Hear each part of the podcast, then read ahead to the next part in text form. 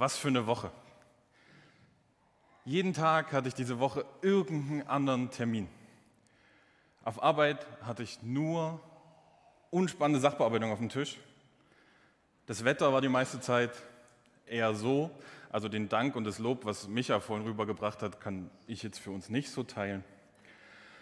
Und aktuell sind unsere Nächte auch nicht so super erholsam, wahrscheinlich in Vorbereitung auf das, was uns da noch erwarten wird.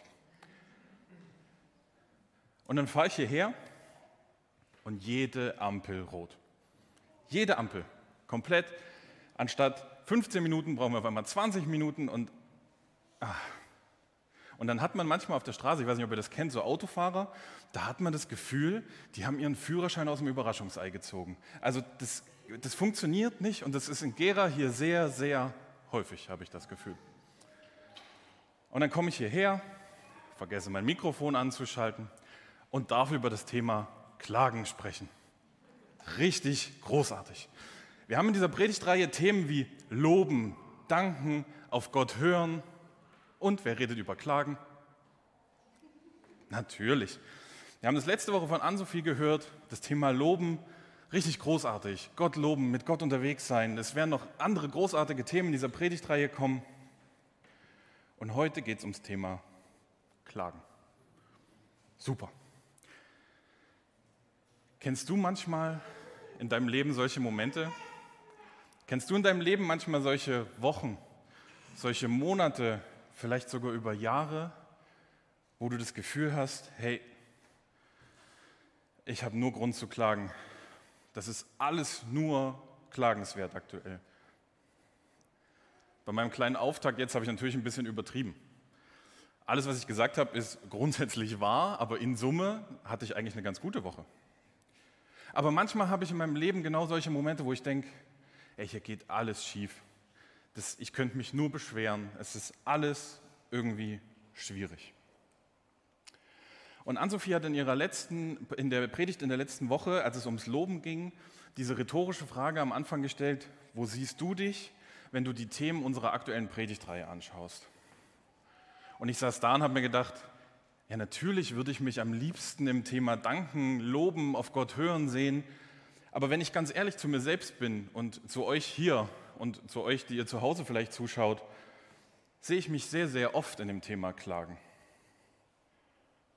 Da gibt es nicht nur Lob, Dank und Freude, sondern auch Zeiten, in denen ich mich wirklich gut aufregen kann. Also wer das von mir noch nicht mitbekommen hat, seid froh drum. Das will man manchmal nicht. Marike kann ein Lied davon singen. Ich bin manchmal kurz davor, Dinge aus dem Fenster zu werfen, wenn sie nicht so funktionieren, wie ich das gerne möchte. Und ich persönlich denke, dass ich mit diesem Thema, dass ich mit diesem Klagen, was ich manchmal auf dem Herzen habe, dass ich da nicht allein sein kann. Ich meine, wie auch? Wir leben aktuell in einer Zeit größter Unsicherheit. Die Preise für alle Formen von Energie, die wir so im täglichen Leben brauchen, schießen durch die Decke. Und damit natürlich auch verbunden Preise für die Dinge, die, unseren, die wir täglich brauchen, für Dinge, die wir kaufen. Ich weiß nicht, wer im Supermarkt aktuell mal die Augen richtig aufgemacht hat, der wird sehen, dass das alles teurer geworden ist. Das ist der Wahnsinn. Und wir haben einen Krieg quasi vor der Haustür mit einem Atomkraftwerk, wo wir aktuell nicht wissen, ob das noch sicher ist oder nicht. Und es sind für den Herbst wieder neue Corona-Regeln bekannt gegeben worden und verabschiedet worden. Das heißt, auch dieses Thema haben wir noch nicht hinter uns gelassen. Und dabei rede ich noch gar nicht von Themen wie Klimawandel, stetige Erwärmung unseres Planeten. Das sind alles Themen, die wir wahrscheinlich aktuell so ein bisschen hinten anstellen weil wir akutere Dinge vor der Haustür haben.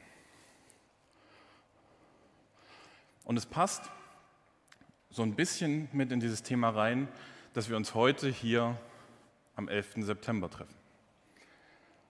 Am 21. Jahrestag eines Terroranschlags, der die ganze westliche Welt erschüttert hat. Der gezeigt hat, dass Gewalt und Terror nicht nur Themen sind, die weit weg von uns sind, sondern Gewalt und Terror Ausmaße annehmen können, die für uns bis zu diesem Zeitpunkt nicht vorstellbar waren.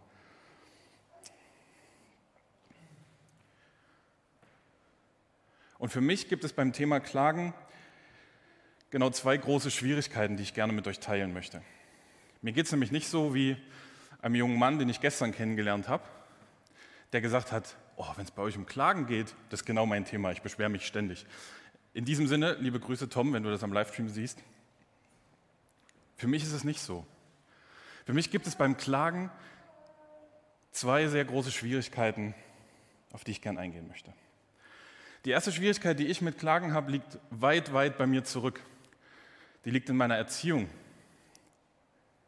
Weil meine Familie mich so erzogen hat, dass es im Leben immer nur um Stärke geht. Ich weiß nicht, wer diesen coolen Spruch kennt oder vielleicht auch seinen Kindern noch beigebracht hat, so nach dem Motto, Indianer kennt keinen Schmerz. Darf man wahrscheinlich heute schon wegen Indianer nicht mehr so verwenden. Aber ich weiß nicht, wer das, wer das kennt. Man stellt sich das sehr witzig vor, aber ich merke, wenn ich mich selbst reflektiere, wenn ich mit mir unterwegs bin, dass das tief in mir verankert ist. Ich darf keine Schwäche zeigen. Schwäche funktioniert nicht. Mit Schwäche kommt man nicht weiter. Mit Schwäche hängt man nur irgendwo und steckt fest. Und auch wenn sich meine Ansichten dazu heute stark geändert haben und ich hoffe, dass ich das meinem Kind mal anders beibringen und anders vorleben kann, merke ich, wie das tief in mir verankert ist. Schwäche zeigen funktioniert nicht. Und damit will ich auch meiner Familie gar keinen Vorwurf machen. Die haben das sicher auch nur gut gemeint und die haben das mir auch sicher so vorgelebt in dem Bewusstsein, dass es funktioniert. Und ich glaube, dass es in meinem Leben auch viele, viele Momente gab, wo das super für mich war, wo ich sehr, sehr gut damit durchgekommen bin, weil ich einfach mit einem Grundoptimismus rangegangen bin und nicht das Negative gesehen habe. Aber das führt dazu, dass es mir sehr, sehr, sehr schwer fällt, Schwäche zu zeigen und Klagen in meinem Herzen, tief in mir verankert, immer ein Zeichen von Schwäche ist. Das Klagen für mich nicht funktioniert. Wenn man mit mir so unterwegs ist, wird man merken, dass ich mich sehr, sehr, sehr selten, im Gegensatz zu dem Intro heute, über Dinge beschwere. Weil das für mich ein Zeichen von Schwäche ist. Das mache ich, wenn ich mit meiner Frau unterwegs bin oder bei meiner Familie manchmal, aber sonst versuche ich das zu vermeiden. Weil die Dinge, über die ich mich beklage, über die wir uns in der Regel, ich denke, das geht vielen von uns so, über die wir uns beschweren, sind Dinge, die wir selbst nicht ändern können. Wenn wir Dinge selbst ändern können, müssten wir ja nicht klagen, sondern würden wir sie ändern. Aber wenn wir vor Dingen stehen, die wir nicht ändern können, dann kommt die Klage.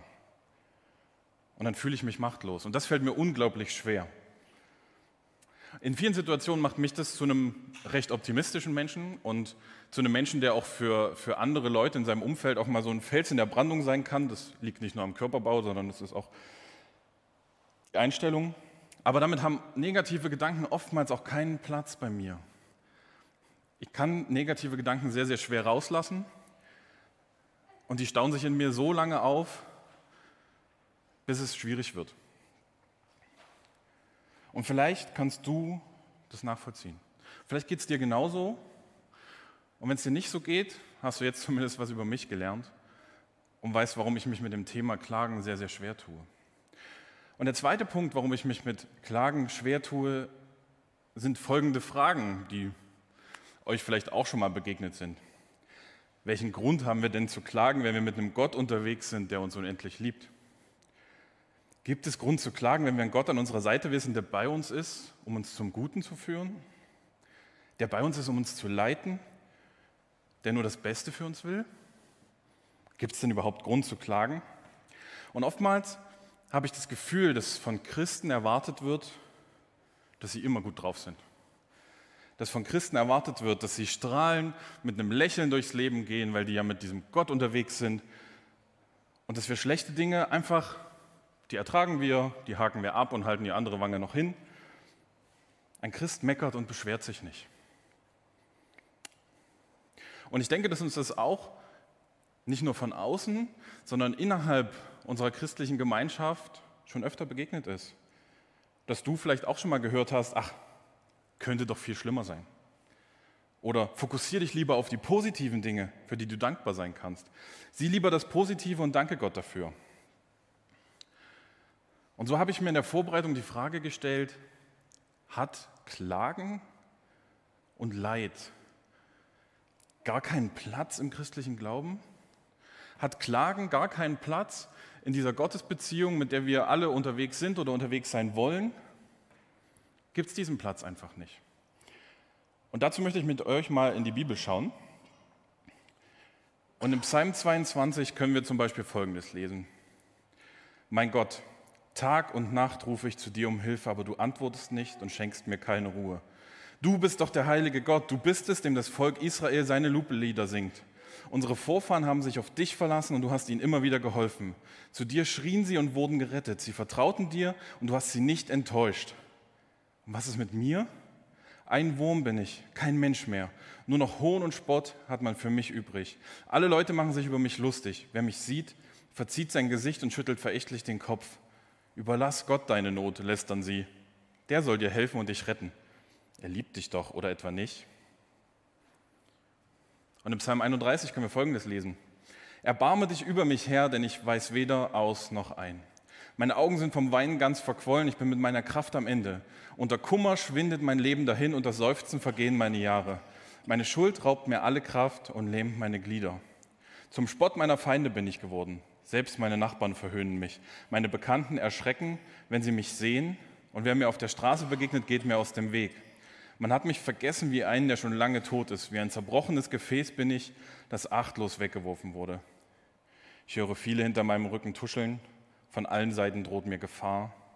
Meine Feinde tun sich zusammen, um mich aus dem Weg zu räumen. Ich weiß nicht, wie es euch geht. Für mich klingt es ganz, ganz stark nach Klagen. Und das sind nur kleine Beispiele aus der Bibel. Wir finden in der Bibel davon noch viele, viele mehr. Und in der Bibel gibt es einen kompletten Abschnitt, ein komplettes Buch, was Klagelieder heißt. Und das führt mich doch zu dem Schluss, dass es in unserem christlichen Glauben, dass es in unserer Gottesbeziehung doch auf jeden Fall Platz für Klagen gibt. Und den spannenden Aspekt daran finde ich, diese ersten beiden Psalmen oder diese beiden Psalmen, die ich gerade auszugsweise gelesen habe, die sind von David geschrieben. Und wer sich so ein bisschen mit der Geschichte von David in der Bibel beschäftigt hat, weiß, dass Gott über diesen David sagt, das ist ein Mensch nach meinem Herzen. David ist ein Mann nach dem Herzen Gottes. Und das macht ihn für mich zu einem beispielhaften Menschen. Wenn wir ja auch Menschen sein wollen, zumindest ist das mein Bestreben, auf die Gott stolz ist, auf die Gott mit, mit, vollem, mit denen Gott mit vollem Herzen unterwegs ist, dann ist doch David wenn Gott selbst über ihn sagt, das ist ein Mann nach meinem Herzen, dann ist er doch für uns ein Beispiel. Und genau von diesem David haben wir diese beiden Psalmen gerade gehört. Der hat die geschrieben. Der ist nicht durch die Welt gegangen und hat gesagt, oh, super, bin ja mit Gott unterwegs, kann nichts passieren. Rote Ampeln kenne ich nicht und selbst wenn, fahre ich einfach drüber. Das war nicht dieser David. Dieser David wie er wirklich war und wie er wirklich in manchen Momenten seines Lebens reagiert hat, den haben wir in diesem Psalm gerade gehört. Und natürlich können wir auch von David in der Bibel, wenn wir da ein bisschen reinschauen, können wir viele Psalmen finden, wo es einfach, die, die voller Lob sind, die voller Dank sind, die voller Freude sind über diesen Gott. Aber gleichberechtigt neben diesen Gefühlen ist dort auch die Klage und er räumt diesen Platz ein. Und ich weiß nicht, ob es dir genauso geht wie mir, aber mich beruhigt dieser Gedanke ungemein. Mich beruhigt es sehr, dass ich kein schlechterer Mensch bin, wenn ich mal einen schlechten Tag habe. Mich beruhigt es, dass ich kein schlechter Mensch bin, wenn ich mich mal beklage, wenn ich mal meine Klage zum Ausdruck bringe. Mich beruhigt es, dass ich nicht immer mit einem Strahlen durch die Welt gehen muss, weil ich Christ bin und weil ich mit Gott unterwegs bin. Und mich beruhigt vor allem, dass bei diesem Gott, mit dem wir unterwegs sind, Platz für Sorgen und Nöte ist.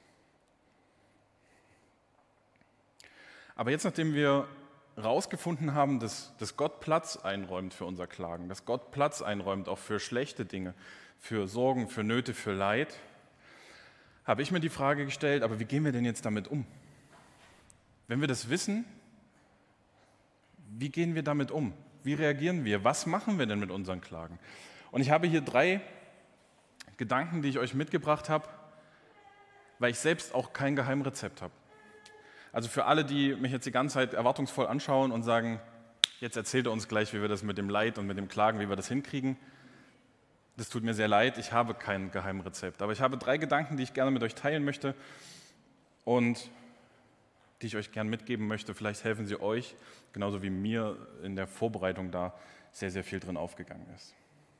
Der erste Punkt, der mir sehr wichtig geworden ist, räume in deinem Alltag Platz für das Klagen ein. Du musst nicht immer funktionieren. Du musst nicht immer durch diesen Alltag gehen und sagen, von einem Termin zum anderen, du musst alles erledigen, du musst perfekt sein, du musst die Aufgaben, die dir gestellt sind, perfekt erfüllen, sondern räum dir auch mal Platz ein für Momente mit dir. Momente, wo du die Dinge, die in deinem Herzen schwer liegen, mit dir ausmachen kannst. Wo du überhaupt erstmal herausfinden kannst, wo liegt denn mein Leid, wo liegt denn mein Klagen, wo kommt es denn her? Räum diesen Platz ein, aber und das ist mir sehr, sehr wichtig geworden in der Vorbereitung, sorge nicht dafür, dass das Klagen dein Leben komplett übernimmt. Und das ist ein sehr, sehr schmaler Grad, wo man schauen muss, wie man das für sich selbst hinbekommt. Aber mir ist sehr, sehr wichtig geworden, dass wir sagen, ja, Klagen hat genauso Platz wie Freuen, wie Loben, wie Danken. Dieser Platz ist gegeben, aber wir sollten ihn nicht zu 99 Prozent unseres Lebens machen.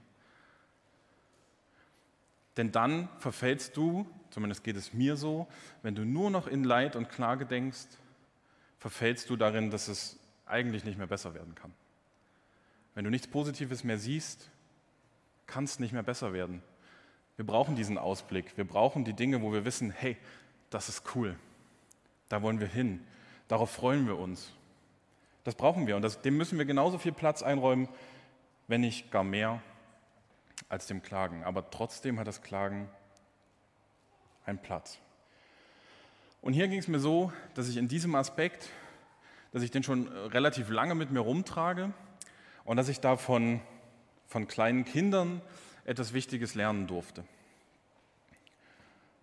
Wir werden gleich, ähm, ich sage dann Bescheid, wenn wir das Foto brauchen, wir werden gleich ein Bild sehen. Und dieses Bild ist in Tansania aufgenommen. Meine Frau Marike, die war für ein Jahr für einen internationalen Freiwilligendienst, war die in Tansania. Und ich habe mir von Anfang an vorgenommen, hey, wenn wir jetzt ein Jahr getrennt sind, wenn du ein Jahr weg bist, nehme ich mir wenigstens drei Wochen Urlaub und komme zu dir. Um zu sagen, hey, ich will das mit dir erleben, was du dort erlebst. Ich will mit dir dabei sein. Ich will wissen, was du dort machst. Ich will wissen, wie du dort lebst und ich will wissen, mit welchen Menschen du dort unterwegs bist. Und so ist es auch gekommen. Ich habe dann gesagt, okay, ich fliege nach Tansania und schaue mir das alles an und verbringe mit Marike dort drei Wochen Zeit. Und sie hat dort hauptsächlich mit Kindern gearbeitet, unter anderem in einem Programm für Halbwaisen und Waisenkinder. Und ich weiß nicht, wie es dir geht, ob es dir genauso geht wie mir, wenn ich höre, Afrika, Waisen- und Halbwaisenkinder, da gibt es in unserer westlichen Welt immer so Bilder, die man im Internet sieht, die man im Fernsehen sieht, die man bei Spendenaufrufen sehen kann. Da sieht man viel Leid, da sieht man Hunger, da sieht man Krankheiten, da sieht man einfach ein riesen, riesen Unglück, in dem diese Kinder unterwegs sind.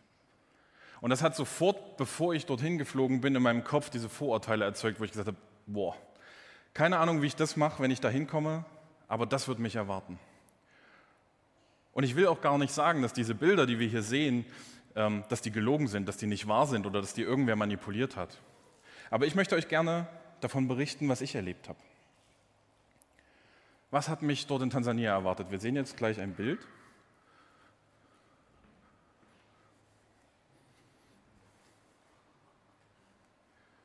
Diese Kinder haben mich in Tansania erwartet. Natürlich war da Hunger, natürlich waren da Kinder, die krank waren, natürlich war da auch Leid zu sehen. Aber was ich hauptsächlich gesehen habe, waren Kinder, die Kinder waren. Waren Kinder, die Spaß hatten, waren Kinder, die das unglaublich lustig fanden, dass ich Haare an meinem Arm habe und dass, wenn man hier so länger draufdrückt, dass es da so eine weiße Stelle gibt, die dann wieder weggeht.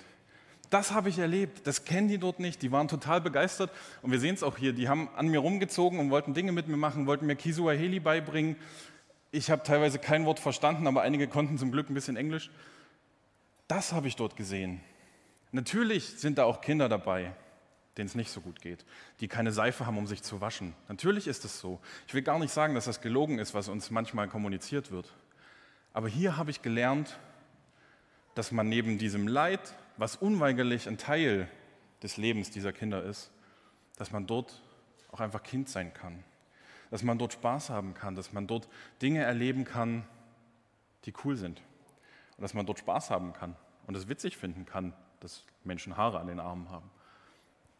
Das habe ich dort gelernt. Und das finde ich, find ich ganz, ganz großartig, weil ich dafür mein Leben was mitnehmen konnte. Leid hat seinen Platz, aber Spaß und Freude hat auch seinen Platz. Und wie diese Kinder normale Kinder sein können, so können wir auch Kinder Gottes sein, die mit Spaß und Freude vorangehen. Und mir ist in Tansania ein Junge begegnet, den sehen wir auf dem nächsten Bild. Und bis zu diesem Bild ist an dem Tag einige Zeit vergangen. Dieser kleine Junge kam zu diesem Programm für die Waisen- und Halbwaisenkinder, wo ich dann auch mitgemacht habe. Und viele der Kinder waren dort unterwegs, die haben an dem Programm teilgenommen, die haben gespielt, die haben allen möglichen Blödsinn gemacht. Und dieser kleine Junge saß an der Seite und war ganz alleine. Er hat nicht gesprochen, er hat sich kaum bewegt.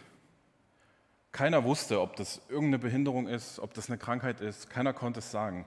Er wurde von den Mitarbeitern immer mal rumgetragen, aber irgendwie konnte er sich nicht öffnen. Und dann kam der Moment, wo ich neben ihm saß und das dann auf einmal festgestellt habe und gesagt habe, hey, cool, dass ich jetzt neben dir sitzen darf. Und habe ihm so seine kleine Hand angestupst und habe meine so hingehalten und hat mich mit ganz großen Augen angeguckt und wusste gar nicht, was will denn dieser große, bärtige Mann jetzt von mir. Also irgendwie kam er darauf nicht richtig klar. Aber nach einer Zeit, so zwei, drei Minuten, hat er angefangen, mit seiner kleinen Hand immer in meine Hand reinzuhauen. Und er fand das unglaublich witzig. Keine Ahnung, ob das das Geräusch war oder warum er das lustig fand, aber er hat das eine Viertelstunde durchgezogen und hat immer wieder auf meine Hand gehauen. Und dieses Lachen, was ich von diesem Jungen gehört habe, das werde ich in meinem Leben nicht vergessen. Dieses Lachen war pure, pure Freude. Und irgendwann habe ich dann angefangen und habe ihm auf die Nase gestupst und habe immer so ein Geräusch dazu gemacht. Und das hat für ihn, glaube ich, die Welt verändert an diesem Tag, weil er dann bei den anderen Mitarbeitern und Kindern immer hingegangen ist, hat sie auf die Nase gestupst und hat immer gemacht. Und das war cool. Das werde ich nie vergessen. Das ist jetzt schon, wir haben es äh, am Küchentisch reflektiert, irgendwie über vier Jahre her. Und das ist, als wäre es gestern gewesen in meiner Erinnerung. Und das ist der zweite Punkt, den ich gerne mit euch teilen möchte, der mir wichtig geworden ist. Finde in deinem Leben jemanden, den du dich öffnen kannst. Finde jemanden, dem gegenüber du deine Klagen loswerden kannst. Wo du weißt, hier ist Vertrauen, hier ist Schutz, dir kann ich mich öffnen. Hier kann ich meine Klage loswerden, hier kann ich mein Leid loswerden. Finde diesen Menschen in deinem Leben. Und wenn du jetzt hier sitzt oder zu Hause vor dem, vor dem Fernseher, Handy, was auch immer, und sagst, ich habe so einen Menschen in meinem Leben nicht. Das gibt es bei mir nicht. Ich wüsste nicht, zu wem ich da gehen soll dann kann ich dir sagen, dass hier eine Gemeinde ist, die offen ist. Die offen ist auch für Leid. Und dass du hier jemanden finden kannst, wo du dich auch öffnen kannst.